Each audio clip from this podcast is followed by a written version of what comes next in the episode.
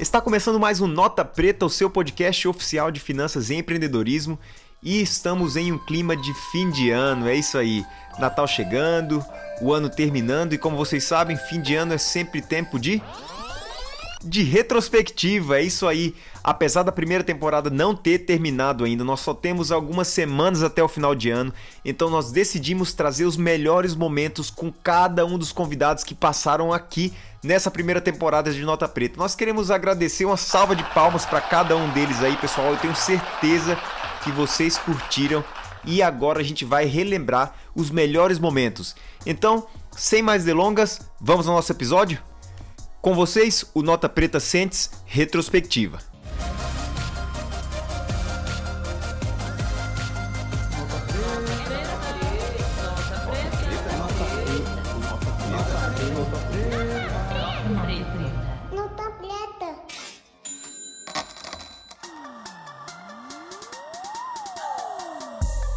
É isso aí, pessoal. Nós vamos começar a retrospectiva com os melhores momentos dos cinco primeiros convidados e nós vamos nas próximas semanas, sempre no Nota Preta Sentes, trazer as novidades e os próximos convidados para vocês. Então hoje nós vamos ouvir os melhores momentos de Heloísa Cruz, Saulo Godoy, Fabrício Guerato e Edísio Pereira e vocês vão curtir com certeza. Então só queria deixar aquele lembrete, vai lá no nosso Instagram ou no nosso Twitter, arroba NotaPretaCast e deixa sua mensagem, curte nossas fotos envia para os seus amigos porque isso nos ajuda a levar mais educação financeira de qualidade para o máximo de pessoas possível. Então, sem mais delongas, vamos lá? O episódio 2 com a Heloísa Cruz foi um super episódio a gente conversou sobre valuation, ela contou muito da experiência de educadora financeira dela e a gente vai agora rever um pouco das perguntas. Então, a nossa primeira pergunta para a Elo foi a seguinte: existe um monte de gente vindo para a bolsa agora. Isso é uma cultura do brasileiro ou ainda falta muito? E olha a resposta dela. O que eu acho é tem muita coisa que é cultural e de família. Então, eu fiz intercâmbio quando eu tinha 15 anos e eu morei na Califórnia, foi pouquinho tempo, mas lá eu tinha os meus irmãos e os meus irmãos, eu tinha dois irmãos gêmeos de 10 e um de 17, eu tinha 14, 15. E eles, eu lembro que no final do, eles jantavam e depois do jantar tinha o jornal da noite e era a hora de saber as cotações de como é que foi que as ações reagiram naquele dia, naquele pregão. Então, na hora que você olha e você vê e fala assim, isso é cultura de investimento. O que a gente Uhum. tem aqui não é cultural, as pessoas não falam, as pessoas estão começando a falar disso, mas não, não é uma coisa arraigada. Então as pessoas falam do tipo, olha, tem ali um dinheiro fácil que é ganhar na bolsa, jogar na bolsa para ganhar na bolsa. Então acaba que quando que entrou um monte de CPF, na verdade assim, nem, nem vou dizer porque entrou muito CPF agora em março, abril e foi pra gente que é educador financeiro foi uma alegria muito grande. Mas Uhum. quando que começou a entrar muito CPF? Nessa 110, 115, 120 mil pontos. Então, eu, obviamente, eu trabalho. Tem gente que faz um trabalho muito maior que eu, né? A gente brinca que existe um ecossistema de educadores financeiros. Então, eu fico na pontinha lá no final e eu só, eu só, eu só existo porque tem um monte de gente fazendo trabalho de base. Então, ensinando como vocês, gente que está começando, ou que ainda nem começou. Eu fico lá no final ensinando as pessoas que já começaram, tomaram gosto pela coisa, e aí elas querem se aprofundar e melhorar a rentabilidade em estudos proprietários. Então, na hora que eu vejo assim o- esse monte de gente, eu acho que é muito como é muito cultural. Enquanto as pessoas não começarem a falar e não começarem a incentivar os amigos, não vai acontecer. E durante essa super conversa com a Elo, chegou um momento onde foi perguntado o seguinte: Elo, afinal, renda variável, comprar ações e tudo isso mais, é para todo mundo? E aí, olha a resposta dela. Eventualmente, eu diria que todo mundo, quase todo mundo, deveria ouvir falar em renda variável, ou deveria entender um mínimo de renda variável. Obviamente, assim, você tem que olhar que o Brasil é um país pobre. Sim. Então, a grande maioria do Brasil ainda não guarda dinheiro do povo brasileiro. Então, não adianta você olhar e falar para um cara que não guarda dinheiro para ele olhar para a renda variável, porque esse é o cara que vai entrar no day trade. Assim, ainda que eu, eu entenda que dê para ganhar dinheiro no day trade, o cara vai entrar alavancado, vai tentar ganhar em cima do que ele não tem. Então, esse é o cara que vai quebrar e eventualmente quebrar feio. Mas eu diria que são várias etapas. E, e a primeira etapa delas seria você justamente você não ter mais dívida ou não ter dívidas ruins, né? Uma, às vezes uma dívida imobiliária, financiamento imobiliário ou financiamento da sua empresa barato é uma dívida boa. Mas você tem um primeiro momento que é você não ter mais dívida, e aí você montar a sua reserva de emergência. Então, a gente está vendo agora, assim, tá claro que o brasileiro não tem reserva de emergência. Sim. Infelizmente, durante a crise. Infelizmente. Então, assim, quando você olha e fala assim, a ah, gente passando fome, eu já tive alunos, assim, super simples, pessoas super simples. É, inclusive, pessoas que, assim, eu tive que dar uma bolsa porque a pessoa não tinha condição de pagar o curso. Uhum. Mas eu, eu, eu vejo, assim, as pessoas estão juntando dinheiro. Gente que vira e fala assim, Lô, eu tô começando, eu tô guardando aqui 50 reais por mês, porque eu tô terminando de pagar uma dívida, mas a partir de daqui a dois meses eu vou guardar 150 e aí eu vou começar. Então você tem que ter formar reserva de emergência, aí você vai olhar e virar e falar assim, ok, então a partir daqui quais são os meus sonhos? Então eu tenho uma renda, eu tenho um, uma confiança de que eu vou continuar mantendo a minha renda, então eu vou começar a tomar um pouco mais de risco. E aí, eventualmente, você vai olhar e falar assim, não, olha, eu tenho já a minha folga, e esse dinheiro ele rendeu, e aí você alcança o que estão esperado da liberdade financeira, né? Que uhum. nada mais. Eu falo que liberdade financeira não é enriquecimento, nem todo mundo vai enriquecer. A liberdade financeira é o direito de dizer não. É você olhar e falar, olha, não quero, não aceito esse chefe que me maltrata, eu não quero esse emprego, eu não, eu não vou, sei lá, eu não vou voltar a trabalhar até que meus filhos fiquem um pouco maiores porque eu quero estar em casa. Então é, é o direito de dizer alguns não. Naquele contexto de muitos circuit breakers, muitas pessoas entraram para a bolsa. Começaram a investir e aí tudo subia, parecia mágica. Você comprava, daqui a pouco estava valorizando aquele ativo. E aí nós perguntamos para Elo, Elo, e quando isso acabar? Quando os valores começarem a voltar para o patamar normal, como que eu descubro aonde aportar o meu dinheiro? Como que funciona a partir do momento onde tudo retornar e aí esses iniciantes se veem comprando ativos que não sobem mais desesperadamente? E ela deu essa aula, escuta aí. É, vamos lá, é só até dar uma, uma, uma luz, assim, é, não sei se vocês já comentaram com os seguidores de vocês sobre destruição de valor.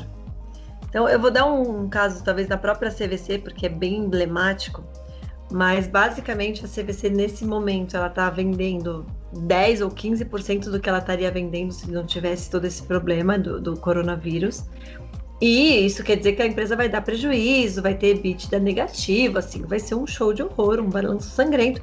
Ainda que não uhum. seja muito longo, você tem um, um, sangue jorrando aí ao longo de dois ou três trimestres que faz com que essa empresa, vamos lá, que já valeu 70 reais, mas já não valia mais, mas vamos dizer que não tivesse acontecido outros problemas que ela teve, mas que já valeu 70 reais, eventualmente ela não, não ela vai demorar muito tempo para voltar a valer 70 reais. Perfeito. Então, eu, eu, outro dia o pessoal me perguntou, eu não sou muito boa de falar para onde vai o índice, para chutar o quanto é que termina no final do ano, mas assim, eu tenho um, vou, vou, dar uma referência que é o seguinte: eventualmente os 100 mil pontos é o antigo 120 mil pontos. Então, uhum. vai, obviamente, tem empresa que não destruiu o valor. Então, você olha, por exemplo, as empresas de carne foram muito bem, empresas de alimentos foram muito bem, supermercado. Mas, por exemplo, as vendas que os shoppings não tiveram, ou os aluguéis, né? Porque vários nem cobraram aluguel, que não estão cobrando agora março, abril, maio, provavelmente junho, isso não volta. Então, uhum. isso é um cuidado que as pessoas têm que ter. Mas, assim, é, a minha dica para a pessoa que está começando e ganhou ou não dinheiro nesse meio tempo, às vezes a pessoa só comprou caro, viu cair, agora está vendo subir. A minha dica para essas pessoas é estudem, estudem, estudem. Então, me assusta pessoalmente as pessoas que entram na bolsa sem se preparar para isso. Então, você vê porque a pessoa fica, a gente no mercado assim, no, no institucional a gente chama de ATM. ATM é é a, o, o, caixa de sacar dinheiro. Uhum. Então, assim, é a pessoa que está lá para dar dinheiro para o resto do mercado. Então, é sardinha, né? Uhum. Na hora que você olha, assim, para mim, é, é assustador porque as pessoas não se prepararam e várias não se prepararam e colocam uma fatia relevante do dinheiro. Então, se a pessoa está começando, olha, estou começando, estou super empolgado. Aconteceu com um aluno meu, ele falou assim: Elô, eu tenho lá uma quantia significativa e acho que essa que é a hora de botar. Então, eu diria o seguinte: coloca uma parte relevante desse dinheiro em um bom fundo de investimentos, coloca uma outra parte em, a gente chama ETFs, eu, eu, que são o quê? São fundos negociados em bolsa que replicam índices. Uhum. Então, então, é uma carteira já diversificada. Então, na média, se você errar, você não erra muito. Talvez você não tenha a melhor performance, mas você vai ter uma performance, você vai acompanhar a bolsa, você vai aproveitar essa subida da bolsa sem correr o risco, um risco específico de de repente você dar all in numa posição que seu amigo te falou e é uma empresa quebrada. Eu já vi uhum. várias vezes isso acontecer. Então, e aí você pega uma partezinha do seu dinheiro, se você está realmente começando hoje, pega uma partezinha, 10% do seu dinheiro, aí você vai brincar de escolher comprar ação. Nesse meio tempo, entende como é que funciona uma empresa, como é que funciona o mercado, aprende a ler resultado, estuda contabilidade. Sinceramente, assim, se a pessoa não está disposta a estudar nada de contabilidade, eu tenho dificuldade de olhar e falar: esse cara tem chance de ser um bom investidor de bolsa. Uhum. Mas vai lá, estuda a contabilidade, estuda, entende a regra do jogo e aí você começa a jogar. Com o tempo, você vai sentindo mais confiança de ter uma posição maior para você. E a última pergunta selecionada para essa retrospectiva para Elo foi a seguinte: Elo, e aí o tamanho da carteira? Existe uma regra 10, 20 ativos, e aí ela falou a opinião dela. Então, é, eu não, eu não sigo muito essa, essa teoria do Warren Buffett, tá? Então, eu gosto de diversificação. Eu acho que a forma mais barata de mitigar risco é diversificando a carteira. Obviamente, você tem que ter uma diversificação tal que você consiga acompanhar. Uhum. Então, por, por, não adianta você ter, tipo, 50 papéis se você tem um emprego tempo integral e não dá conta de acompanhar. Mas se você está falando de pensar de uma pessoa, vamos dizer, uma pessoa que está com uma carteira aí de uns 30 mil reais, eu costumo falar que não menos do que 3 mil reais por papel, então uns 30 mil reais seriam uns 10 papéis, mas não menos que 10 papéis também. Então, se você, obviamente, se você está começando, o seu foco deveria ser o seu trabalho, seus aportes. Mas não quer dizer que você, só porque você faz aportes, que você possa viver sem olhar preço, tá? Então você tende sempre comprar, comprar barato. Mas no momento em que você começa a ter um patrimônio mais robusto, faz sentido diversificar para você não correr o risco de uma notícia específica numa, numa empresa sua quebrar você. É isso aí, o super episódio com a Heloísa Cruz. Você pode retornar a escutar a qualquer momento. E depois o nosso próximo episódio foi com Saulo Godoy. E o Saulo, que virou um super parceiro da gente, deu insights muito preciosos e você tem que escutar se você ainda não ouviu o episódio 3. E aí nós começamos com a seguinte pergunta que nós separamos para você entre as muitas que o Saulo respondeu. Saulo, como sair da dívida e começar a investir? E olha essa aula. Cara, perfeita a pergunta. É... Eu não sei se vocês já leram o livro O Poder do Hábito, né? E esse é um livro de, de 200 páginas, eu parei na página 50 porque já já dizia tudo do livro. Tem livro que eu não consigo ler até o final, mas dá para você entender todo ele. É... Então, assim, tem uma parte do livro que ele diz assim: como é que você muda um hábito? Né? Eu acho muito interessante essa forma que ele coloca. Você muda o hábito trocando a recompensa, né? Então, qual, qual é a recompensa de comer uma, uma, um McDonald's? Pô, é o prazer de comer aquela comida gostosa, né? Então, talvez você não consiga mudar o hábito, que é comer McDonald's, porque a tua recompensa está no prazer. Né? Agora, se a tua recompensa estiver na saúde, você na hora deixa de comer McDonald's. Exatamente, então, perfeito, cara. Perfeito. Se você não mudar a recompensa, dificilmente você vai mudar o hábito. Investimento é a mesma coisa. Né?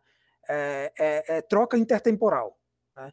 Você prefere pagar agora e usar depois, ou você prefere usar agora e pagar depois? Essa é a pergunta. Então, se você quer usar agora, e pagar depois, você vai ter juros contra você. Se você prefere pagar agora e usar depois, os juros vão ao teu favor. Então, é, essa troca intertemporal de mudança de hábito, dizer, eu quero ter uma qualidade de vida futura, é, que eu possa ter mais tranquilidade lá na frente do que agora, sacrificando hoje, é, para ter uma tranquilidade no futuro, porque eu posso estar conectado mais com minha família, com os meus filhos, é, posso deixar um projeto de legado né, para a minha família. Quando você pensa mais no futuro, atrelado ao financeiro, e vê a quantidade de coisas boas que tem lá, é, talvez você possa trocar isso. Eu não estou dizendo que não tem coisa boa no presente. Né? Também não estou dizendo para as pessoas não gastar. Inclusive, tem pessoas que tipo, ganham muito pouco e que não deveriam investir. Essa é a grande verdade. Porque se para você investir, você tem que abrir mão de ir no cinema, abrir mão de ir no jogo de futebol que você gosta, abrir mão de tomar um cafezinho, eu acho que isso é uma vida miserável que não vale a pena ser vivida. Agora, se você tem consciência que você não pode investir hoje, mas que você pode crescer na sua empresa, pau na empresa e não, não invista nada, não entra na pilha dos outros que tem que investir. Agora, se você é feliz com o que tem é, e o excedente da tua produção pode te beneficiar no futuro, para um dinheiro que você não vai precisar no presente, você vai pensar na recompensa do futuro e talvez isso tenha um propósito maior. Eu falo por mim, é porque todo o dinheiro que eu jogo para investimento, é, ele, eu fiz que ele nem é meu. É engraçado, a bolsa agora em março, eu estava atualizando meus números, é, meu patrimônio chegou a cair no pico de massa 37%. Então você pega 13 anos investindo, em 15 dias ali você perde 37% do seu patrimônio. Né? Não perde porque não vende, tá? Mas ele cai. É? Então é uma, é, uma, é, um, é uma ronca grande. Né? Não é todo mundo que aguenta. Mas agora já voltou, está caindo menos 7, enfim. Então, quando você entende um pouco mais de mercado, você sabe que é, nem toda crise. Uma hora volta, né? É, uma hora volta. Tipo, só olhar o histórico da, da Bolsa Americana desde, 1900, desde 1800, é, cai e volta. Assim. É, o, o, mercado de investimento ele, ele, ele, ele anda correlacionado com a, evolução, com a evolução do ser humano, né? na saúde, na tecnologia, na educação. Então, assim, a gente sempre é melhor. O Brasil de hoje é melhor do que o Brasil de 2000, que é melhor do que o Brasil de 1980. É, então, quando a gente pensa a longo prazo, trocando a recompensa, é, escolhendo abrir mão um pouco, talvez, mas não de tudo, para lá no futuro ter um, um, algo mais confortável, que aí vai ser a necessidade nossa, até da velhice e tal, ter uma velhice de conforto, eu acho que é, você consegue mudar esse modelo mental de ah não, se eu morrer, né? Tem uma coisa muito engraçada, né, Rodney? Que a galera fala, né? Ah, você tá aí juntando todo o dinheiro do mundo, né? E se você morrer, não vai levar para o caixão, né? Aí eu sempre pergunto para as pessoas: e se eu viver? Né? Porque eu só vou morrer um dia. Eu vou viver o resto, eu vou viver o resto dos dias. Então, vai viver como, né? É, a expectativa de vida é 80 anos. Eu tô com 37.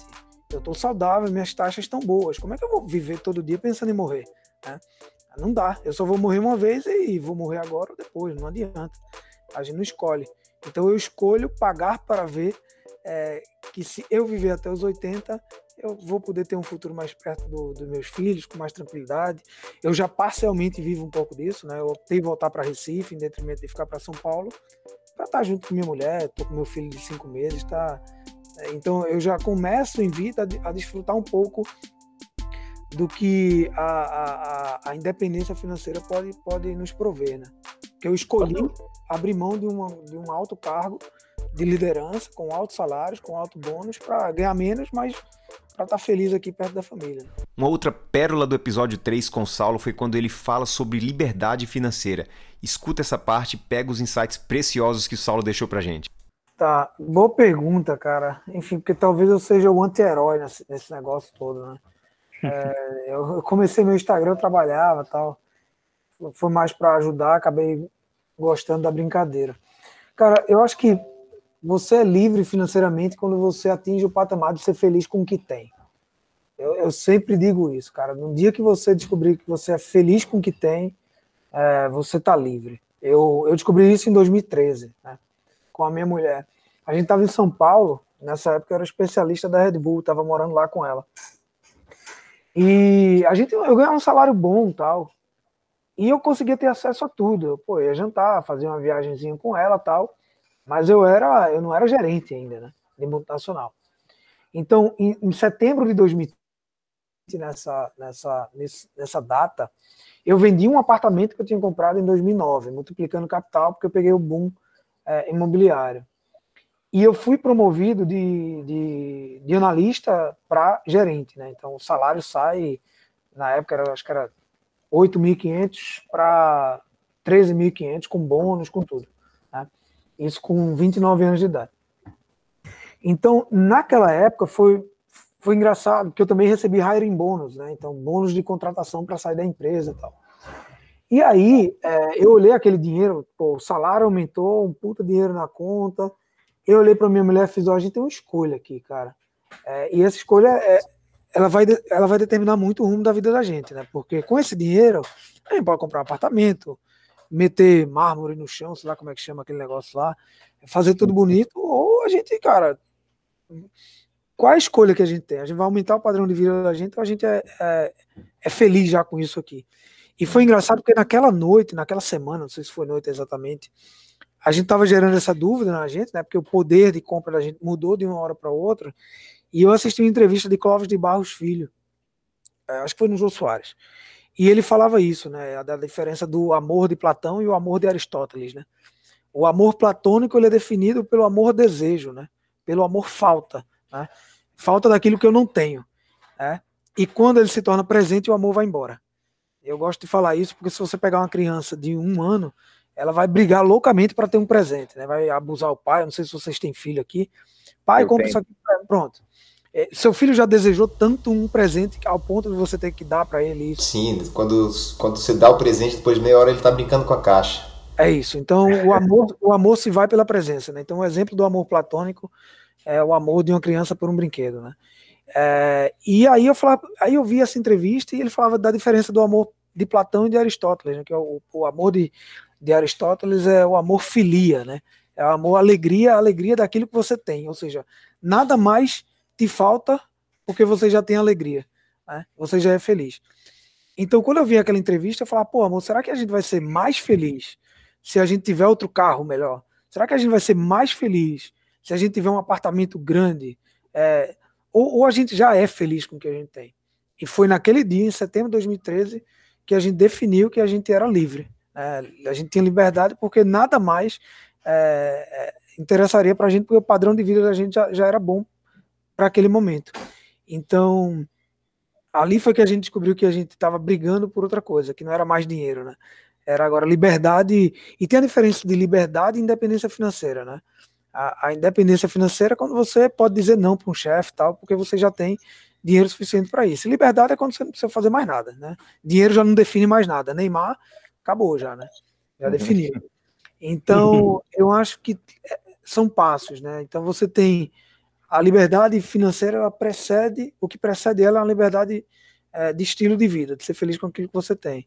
É, e depois você, é, enfim, aí você tem a independência financeira, você não depende mais da empresa, depois você tem a liberdade perpétua pegando Neymar. Então são várias fases tentando quebrar um pouco de como as pessoas podem pensar em relação a isso também, né? No meu caso, eu e minha mulher, a gente tem o mesmo padrão de vida, de 2015, isso na planilha, né? Aí todo mundo fala, pô, mas e o IPCA? Eu fiz, não, mas esse valor nominal, né? O IPCA não afetou a gente, né? Então, é, e, e, pensa que de 2013 até 2009 eu saí de analista para gerente, para diretor, enfim. Então o salário aumentou todos os anos e o excedente disso eu jogava dentro dos investimentos que iam acumulando juros compostos, né? Até o dia que eu pude é, pedir demissão, né? Então, é, tem um pouco de uma história aí para fazer com que as pessoas tentem se refletir na história. Chegamos ao nosso episódio 4, onde a gente conversou com o jornalista, educador financeiro e youtuber Fabrício Guerato, e ele falou para a gente um pouco dos insights que ele compartilha no canal do YouTube dele, 1 bilhão educação financeira. E o Fabrício já começou o episódio direto ao ponto falando sobre aquelas pessoas que entram na bolsa com ganância, com a mentalidade errada. E olha o que ele falou. É, eu sempre costumo falar o seguinte: esse sonho de ganhar dinheiro no mercado financeiro é literalmente um sonho, é ilusório. Eu estou há 15 anos no mercado, já assessorei diversas instituições financeiras, eu conheço pouquíssimas pessoas que ganharam dinheiro, vamos dizer assim, no trade, né? Comprando e vendendo ações. Muito poucas pessoas que conseguiram. Ah, existem? Existem essas pessoas, mas elas estão longe de ser a maioria. Então eu sempre falo, a gente ganha dinheiro trabalhando e empreendendo e todos os meses ali na disciplina, que é a coisa mais importante da nossa vida financeira, guardando grana. É assim que a gente ganha dinheiro. O investimento é para potencializar aquilo que a gente ganha dessas duas formas. Então, a gente vê muito que o cara ali ganhou seus primeiros mil reais e ele quer ver como é que ele multiplica por 100 aqueles mil. É o típico cara que vai ficar patinando ou que vai acabar quebrando, né? E outra coisa, você vai querer fazer isso uma profissão sua, então você estuda quatro anos para se tornar advogado, cinco anos para ser médico, é, quatro anos para ser psicólogo, seja lá o que for. Mas quando você entra na bolsa, no primeiro ano, você já quer ser um gênio, né? Como é que eu vou acertar uns grandes ativos? E aí você às vezes tem o azar de ter sorte. Você acerta. Por exemplo, eu vejo direto agora no canal. Cara, você falou que não investe em companhia aérea, você é um idiota, olha quanto eu ganhei. Falei, bom, eu não invisto porque eu acho um altíssimo risco. Será que você avaliou que a companhia aérea poderia ter quebrado, como a Latam? É, pediu recuperação judicial, como Buffett zerou todas as posições dele companhias aéreas, será que você fez essa avaliação de risco ou só comprou porque estava barato e a única possibilidade era a ação subir? Não podia virar pó e nem quebrar a empresa, né? Então, esse tipo de coisa. Então, a gente tenta falar, é, vamos assim, de um direto e reto, qual que é real do mercado financeiro, como é que realmente você ganha dinheiro na vida. A gente tenta ampliar um pouco também para valores de vida, né? Não adianta nada é, você conseguir o sucesso financeiro e ter um vazio enorme, você mega frustrado no seu trabalho, ser um péssimo pai de família, um péssimo filho, é, não ajuda ninguém, vai embora daqui, não vai deixar legado nenhum, enfim. Então a gente fala muito sobre riqueza. Riqueza não necessariamente é dinheiro, né? Ela pode fazer parte é, o dinheiro pode fazer parte da riqueza, mas não é tudo. É muito ruim você ficar a vida inteira trabalhando para ter sucesso financeiro, quando consegue se olhar para trás e ver que você perdeu saúde, você perdeu grande parte da sua vida, você perdeu seus filhos crescendo, você se tornou uma pessoa arrogante, você tem um vazio enorme dentro de você. Fala, pô, para que serve o dinheiro? Né? Para porcaria nenhuma. Então a gente trabalha muito isso, assim, o que, que realmente é riqueza, o que, que realmente tem valor e como investir direito seu dinheiro. A gente fala que não são crises que quebram os investidores, é a ganância que quebra os investidores. Boa, show de bola essa frase. É isso, a mentalidade certa vai fazer a diferença para você na bolsa. E aí, nós perguntamos para o Fabrício algo que é muito importante para todos: investimento diversificado no exterior. E ele nos ajudou a entender a melhor maneira de fazer isso. E a gente não podia deixar essa super dica fora da nossa retrospectiva. Então, como investir no exterior? É, eu acho que a gente sempre tem que ter hedge na carteira. Hedge é aquele seguro, né? Se a gente não usar, melhor, mas se usar, vai diminuir ali um, um impacto na nossa vida, tá? Então, basicamente, para quem não sabe, o que é um hedge, explicando bem grosseiramente, é todo ativo que faz uma proteção para os seus investimentos. Todo ativo, vamos dizer assim, faz um equilíbrio. Aquele ativo que geralmente, quando tudo cai, esse ativo sobe. Então, pode ser dólar, pode ser ouro, pode ser bolsa americana também, vai, porque tem um flight quality, né? Quando o mundo desaba, o dinheiro vai para os Estados Unidos, isso sempre acontece em todas as crises. Não quer dizer que vai continuar acontecendo, mas até hoje isso sempre aconteceu. Enfim, então eu acho que você sempre tem que ter uma exposição é, em dólar, pode ser através de um fundo cambial, enfim, e uma exposição em bolsa americana. Se você não sabe escolher ativos, se você não acompanha as empresas lá fora, hoje tem vários fundos também é, que estão expostos em bolsa americana. Então, o gestor com certeza vai ter uma capacidade de análise, de escolha muito melhor do que a sua. Mas eu aconselho todo mundo ter um percentual do seu capital na bolsa americana. Ah, mas o dólar está caro. 3,50 o dólar estava caro, eu ouvia. 3,80 eu ouvia caro, 4,20 eu ouvia caro, 4,80 eu ouvia caro, 5,80 eu ouvia que o dólar estava caro. Então o dólar é dólar, né? Ah, mas e o Bitcoin? E não sei. Por enquanto o dólar é dólar. Então a gente tem que ter na carteira, não importa se o dólar está 4, se está 5, não é você ir na casa de câmbio, tá? E comprar dólar e deixar em casa. Até pode ser, até tem um, um pedacinho, mas não é, mas não é por causa de viagem, não tem nada a ver como investimento. Mas estou falando de principalmente um fundo cambial. Eu acho, eu acho extremamente interessante. Eu acho importante ter, justamente faz parte da diversificação e faz parte de você redear, de diminuir o impacto quando vem um meteoro. É, eu, eu, até lembro que faz, sei lá, um mês que você entrevistou o Roberto Lina no seu canal, né? É, que é o CEO da Avenue. Talvez para o iniciante, para o intermediário que está querendo começar. Você acha que a Avenue é a melhor alternativa para quem está querendo começar hoje a investir nos Estados Unidos, brasileiro querendo começar? É, Cara, a gente não é um país que tem a cultura do inglês, né? Não vamos mentir. Você vai para países pobres, você vai para a África, o pessoal fala inglês. Você vai para o Sudeste Asiático, você vai para Filipinas, para Indonésia, o pessoal fala inglês, né? Então, é, são educados no, de uma forma bilíngue. Aqui, para você pagar uma escola bilíngue em São Paulo, é uma fortuna, né? Cinco pau, seis, sete de mensalidade. Então, a questão da língua, eu acho que ajuda bastante. Então, como é uma corretora de brasileiros, né, para brasileiros, eu acho que isso já ajuda absurdamente. Uh, fora isso, o fato de ser brasileiros, que tinha um corretor aqui no Brasil, eles sabem todas as dificuldades que esse investidor nosso tem. Por exemplo, questão de imposto de renda. Então eles já pensaram, puta, como é que esse cara vai fazer imposto de renda de ativos no exterior, fazer conta, etc. Então eles já entregam isso pronto, né? Então eles facilitam o investimento lá fora, eles tornam mais acessível. Então hoje, para quem quer é, investir em ativos diretamente, a Avenue tem uma outra coisa, o mercado de ETFs lá, para quem não sabe, um ETF é um fundo de investimento que reproduz determinada coisa. Por exemplo, um fundo de ETF, tô, eu sei que vocês sabem, né? mas às vezes quem está ouvindo. É bom explicar para o pessoal que está escutando a gente aí, que é iniciante. Por exemplo, eu quero investir no Ibovespa. Você não pode investir no Ibovespa, porque o Ibovespa é uma carteira de ações teórica, né? Mas você pode investir em um fundo de ETF, que esse fundo vai ter exatamente as mesmas ações que compõem o Ibovespa e na mesma proporção. Então, o seu rendimento vai ser igual ao do Ibovespa, mesmo sem poder investir no Ibovespa. Isso é um ETF.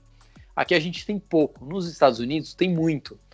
Eu quero investir somente em ações de tecnologia de empresas chinesas. Tem. Eu quero só de ações de tecnologia, duas mil empresas da Nasdaq. Tem. Eu quero investir, sei lá, só em empresas agrícolas americanas. Tem. Então é um meio muito fácil de você diversificar com pouco dinheiro e sem ter muito conhecimento. Então é, eu acho que a Avenue hoje tá, tá na frente aí nesse quesito.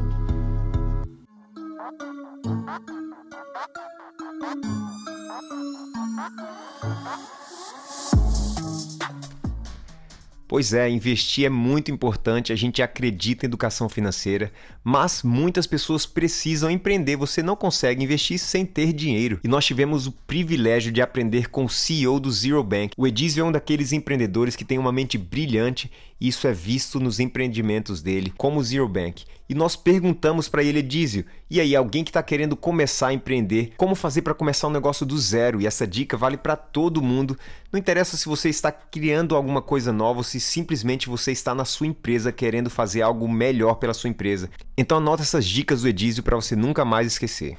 Cara, excelente pergunta. Eu acho que existe um paradigma é, é, que envolve é, esse começar muito grande. Uma é em relação ao lado financeiro.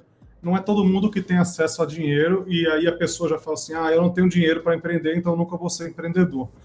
E eu acho que isso é um tremendo equívoco e eu falo isso com muita certeza porque assim eu sempre almejei ter negócios que eram muito além do que o capital que eu tinha, tá? Quando eu tinha, sei lá, 18 anos, eu falava para minha mãe, eu vou ser dono de um banco. Eu falava isso. Como é que eu ia ser dono de um banco? Eu ia buscar isso. Então, é, é, as principais dicas assim que eu tenho é, é um, você precisa gerar valor para alguém para poder essa pessoa te compensar em seguida. É, e seja uma pessoa, seja uma empresa. Então, foi algo que eu fiz muito quando eu montei essa casa de câmbio aos 16 anos. Era uma casinha de câmbio aqui numa ruazinha em Recife, tá, gente? Nada demais.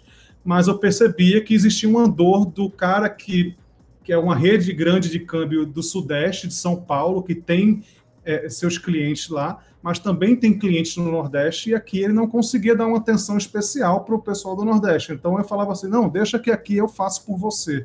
E eu comecei a gerar um valor para o cara, assim, é, eu atendia super bem o cliente dele. É, é, lógico, eu era comissionado nessa, nesse tipo de operação, mas eu dava um atendimento como se fosse o meu cliente mesmo. E estava gerando um valor até que aquele cara percebeu assim, poxa, eu preciso estar do lado desse cara. Então, é, e para quem não tem dinheiro para dar o primeiro empurrão aí é, no negócio, eu acho, eu, eu falo muito assim, o empreendedor ele tem que ser um vendedor nato é, não adianta. Tem muita gente que tem vergonha de dizer que é vendedor. Eu acho que vender é, o, é outra ferramenta extremamente importante que ninguém ensina para a gente. Existem táticas de vendas, tá? E não é, é falando de é, é, é ludibriar uma pessoa, enganar, tá? Nada disso. É apenas de você mostrar um valor que existe naquele produto e que atinge a pessoa. Eu falo muito para as pessoas do meu time assim: não pense com o bolso do cliente porque é, cada pessoa tem uma percepção de valor diferente. Então, muitas vezes você fala assim: ó, oh, não compra esse produto, porque esse produto é caro. Mas espera aí, ele é caro porque tem alguma explicação para ele ser caro. Pode ser que aquela pessoa valorize é, o, é, o motivo dele ser caro. Então, é, você, por ser vendedor, tem que. Você não tem dinheiro, tudo bem, procura alguém que tenha dinheiro, um amigo, é, um colega da faculdade, qualquer outra pessoa, na internet, e vai lá fazer a sua primeira venda. Vender uma parte da sociedade do negócio que você quer montar. Então, cara, você, pô, eu tive uma ideia aqui de montar um aplicativo, mas não tenho dinheiro. Tudo bem, procura alguém e vai dar um pitch do teu aplicativo. Cara, eu vou fazer isso. Deixa comigo, eu vou trabalhar, você vai ser o investidor, vai ser X% para cada. Ali você acabou de ter acesso ao dinheiro. E, claro, você vai ter que abrir mão, é, porque as pessoas também é, querem ser dona de tudo. Então, é, é, eu sempre fui da, da, é, é, do caminho que é melhor você ter um percentual pequeno de algo muito grande do que você ter 100% de nada. Né? Então, hoje eu tenho quatro empresas e cada uma vive um momento completamente diferente. Eu comecei sendo dono de uma empresa 100% e hoje eu tenho quatro empresas que eu tenho de 15% a 20% em cada uma, entendeu? Então, é, é, é, algo que é uma percepção que você vai com o tempo adquirindo e engraçado, é, é para fechar essa pergunta, é o seguinte, que é, é, essa ideia de que eu não vou errar, eu tive exatamente as quatro vezes. Quando eu montei uma empresa aos 16 anos, eu, eu não sabia de nada, apanhei para caramba. Na segunda empresa, eu falei assim, cara, tudo que eu apanhei agora eu não vou apanhar mais, porque eu não vou mais errar. Apanhei de, de lado que eu não sabia nem de onde vinha. Né? Na terceira, de novo, ufa, vou ter a chance de recomeçar, vai ser tudo perfeito. De novo, e agora, de novo, porque o mundo evolui, os problemas também evoluem, né? Então, a gente nunca sabe de tudo. Então, tem que estar disposto a apanhar, pensar, ir lá e corrigir para o negócio funcionar. É resiliência, acho que é a palavra-chave para o empreendedor mesmo. E por último, terminando a nossa retrospectiva, a gente fica com a seguinte pergunta que foi feita para o Edísio: O que é ser inovador? Inovação é só para aquelas grandes empresas que têm um departamento de inovação ou é possível inovar em qualquer ambiente, em qualquer empreendimento? Ótima pergunta. É, não, eu acho que é muito da mentalidade tá? É, porque tava muito, tem muita gente que, quando começa a ganhar dinheiro, ele se acomoda e acha que vai ser a vida inteira. E o mundo está muito dinâmico. A gente vê aí empresas bilionárias que hoje vale bilhão e amanhã vale zero. Sei lá, um caso recente agora que eu pensei, Snapchat valia alguns bilhões, veio o Facebook, criou uma ferramenta igual e, e hoje em dia não deve valer nem metade do que valia. Mas é, eu falo que a questão de, de é, é, de mindset mesmo, porque, é, por exemplo, é, experiências que eu tive, tá? É que é, é, até engraçado isso. As pessoas confundem muito a palavra inovação com tecnologia. Né? Uhum. Inovação é completamente diferente de tecnologia.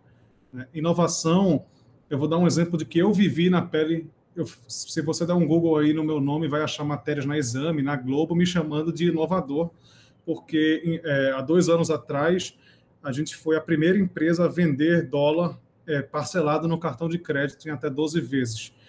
E eu falo muito assim, não tem nada de inovação nisso. Na época, eu via os clientes nas lojas iam lá e perguntavam se podia pagar em cartão de crédito. E tinha uma, uma regulamentação é, do Banco Central que dizia que toda operação de, de câmbio ela tem que ser liquidada em D0, que é assim, no ato tanto a casa de câmbio tem que dar o dólar para você no ato, quanto você tem que pagar no ato. Eu não posso uhum. falar assim, ah, vamos deixar para a semana que vem eu te entregar o dólar. Isso é proibido. E cartão de crédito a gente sabe que paga é, é, para o estabelecimento um D mais 30, né? E aí eu fui na Cielo, eu, assim, eu li a regulamentação e eu com, primeiro conversei com um escritório especializado e falei, cara, a gente precisa dar um jeito, assim, não é de burlar a regulamentação, mas tem escrito aqui que pode se aceitar qualquer método de pagamento do mercado tradicional, e cartão de crédito é um método de pagamento. Então, fui lá na Cielo, literalmente bati na porta, marquei lá com uma pessoa, então eu conversei com o gerente, fui subindo, fui subindo, até que um dia eu fui convidado para um show do Coldplay lá em São Paulo pelo diretor de produtos da Cielo, e aí eu falei para o cara assim, cara, é, se você lançasse um produto para casas de câmbio, onde quando o cara pagasse em parcelado, você automaticamente antecipasse para aquela casa de câmbio, o pagamento ele está em D0 para é, diante de todos os efeitos. e para o cliente estar tá dividindo em 12 vezes. Enquanto um cliente vai numa loja de roupa e compra uma camisa que custa 100 reais, numa casa de câmbio ele compra 2, 3 mil dólares, que custa 10 mil reais. O ticket médio é muito alto, o volume transacionado é muito alto. Olha quanto a Cielo pode faturar com isso. E outra coisa, não estou aqui pedindo exclusividade, não. Como eu tive a ideia, eu quero ser o primeiro só. Depois você vai pegar todo mundo do mercado. E, ele comprou essa ideia minha, foram oito meses de trabalho para lá e para cá, e a gente lançou e saiu, cara, no Brasil inteiro, como assim, inovação. E no final eu não tinha mexido em nada de tecnologia para que acontecer aquela inovação. Hoje em dia, todas as corretoras de câmbio parcelam dólar em 12 vezes para você. É, então, é, é, eu falo que a inovação ela vem muito do, é, do empreendedor inquieto, que não está satisfeito com o que ele está vivendo. Então, é, o empreendedor inquieto, ele pega a lei, é uma coisa que ninguém faz no Brasil, é eu vou ler a regulamentação, eu vou ler a lei. Geralmente aqui no Brasil, quando você quer inovar, você liga para o seu contador e para o seu advogado e pergunta, eu poderia fazer isso na minha empresa? E a resposta, 99% das vezes, vai ser não, porque isso, isso e aquilo. Porque o cara está vivendo um mundo quadrado, ele está vendo é, fiscalização, multa para todo lado, processo para todo lado. Então, a resposta padrão é não. Né? Mas calma aí, quem foi que leu a regulamentação e procurou as brechas para que essa inovação pudesse acontecer? Porque hoje a inovação acontece assim, na brecha da regulamentação. Né? É, sei lá, um Uber que veio aí, não existia uma regulamentação para isso. Ele veio lá e pô, foi inovador, e aí agora as pessoas estão procurando regulamentar é, é, uhum. esse tipo de transporte. Então, é, esse empreendedor inquieto que vai lá e mexe na regulamentação e lê e vai discutir e falar assim para o advogado: por que, que não pode? Me explica que eu vou rebater você. É esse cara. Então, é, quando eu estava criando essa rede com 200 casas de câmbio, é, ao mesmo tempo eu pensei, cara, casa de câmbio vai acabar e eu não vou assistir alguém acabar com, comigo. Eu vou acabar comigo mesmo. Então, eu vou treinar meu time e treinar alguns gestores para que a operação aconteça depois é, e a gente continue ganhando dinheiro nesse negócio o mais é é, é, é, o mais tempo possível, né, o máximo de tempo possível. E, enquanto isso, eu vou tentar destruir a minha empresa, procurando inovação no mundo inteiro de como o movimento de casa de câmbio pode acabar com dinheiro que está acabando, enfim. E foi aí que veio o banco digital, que é o que promove algo, pagamento 100% digital, sem uso de dinheiro entendeu? Então, poxa, se tem alguém que vai acabar com a minha empresa, sou eu mesmo. Ao mesmo tempo, eu tenho um trabalho lá da outra empresa de falar assim, como é que a gente não morre aqui? O que, que a gente vai fazer? Então, a gente quer transformar agora as 200 casas de câmbio em lojas de múltiplos serviços financeiros. Afinal, a gente está em shopping, aeroporto, por que não lá você poder pagar boleto, parcelar uma, uma conta, fazer um empréstimo, múltiplos serviços? Então é isso, cara, é, é essa inquietude que gera inovação, entendeu? É, é, claro, precisa de caixa para fazer isso? Precisa, mas quando o cara tem, tem, isso na veia, ele fala assim: vou separar X% do resultado da minha empresa só para inovação, não vou botar no bolso para gastar. É isso aí, pessoal. Espero que vocês tenham curtido. Nós vamos retornar agora nas próximas semanas com a retrospectiva de cada um dos episódios, trazendo os melhores momentos. E se você gostou e quer escutar algo mais, retorne e escuta os episódios completos, estão disponíveis para você. Abraço e até a próxima.